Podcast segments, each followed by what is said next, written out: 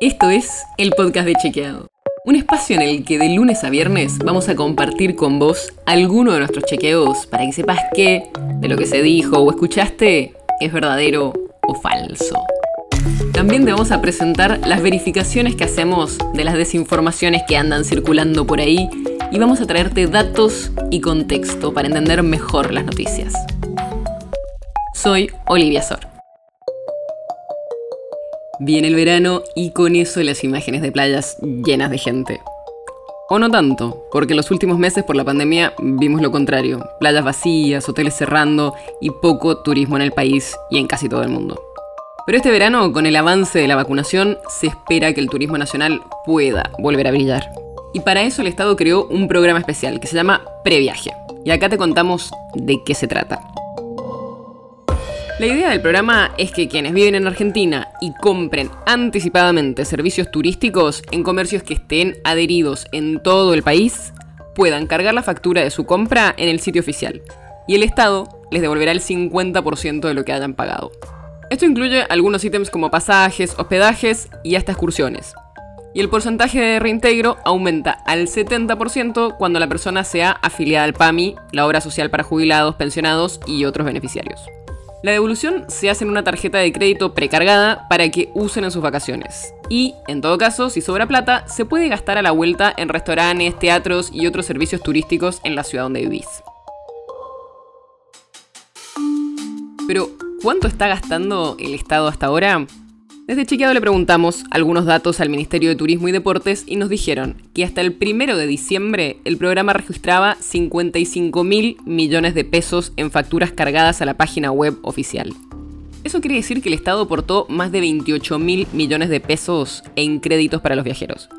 El dato es aproximado, porque aunque la devolución general es del 50%, hay excepciones con reintegros más altos y no hay datos sobre cuánto recibieron cada tipo de reintegro. Y además, el límite de la devolución es de 100 mil pesos por persona, y tal vez hubo gente que cargó facturas de más. Pero bueno, la cifra estimada sería más o menos esa. Y eso genera un poco de ruido porque claramente la gente que puede viajar, aunque sea dentro del país, tiende a ser la más pudiente. Y sobre todo teniendo en cuenta que hay más del 40% de pobres en el país. Y siempre vuelve la misma discusión. ¿Está bien que el gobierno subsidie a los más ricos? Lo que dice el gobierno es que al ser un programa que funciona con facturas y tarjetas de crédito, eso genera que esos pagos se hagan en blanco, por lo que buena parte del gasto volverá en impuestos. Si se toman los 55 mil millones de pesos de facturas que ya se cargaron al sitio, solo por el IVA, que es el 21%, se recaudaron casi 10 mil millones de pesos.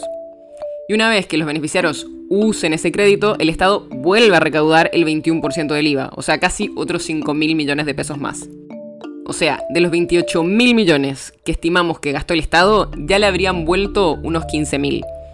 Y a eso hay que sumarle otros impuestos provinciales y nacionales que se cobran a partir de la facturación de las empresas, como ingresos brutos, ganancias o contribuciones patronales. Por eso, los cálculos del Estado son que entre el 50 y el 80% de lo que gaste le va a volver en impuestos, lo que significaría que el gasto total no sería tan grande y ayudaría a reactivar un sector muy castigado por la pandemia. Este tipo de medidas se tomaron también en otros países porque la pandemia golpeó muy fuerte al sector turístico en todo el mundo.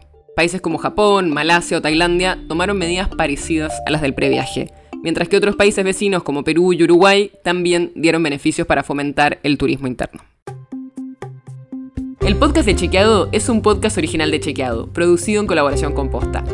Si tienes una idea, algún tema del que te gustaría que hablemos en un próximo episodio, escribinos a podcast.chequeado.com.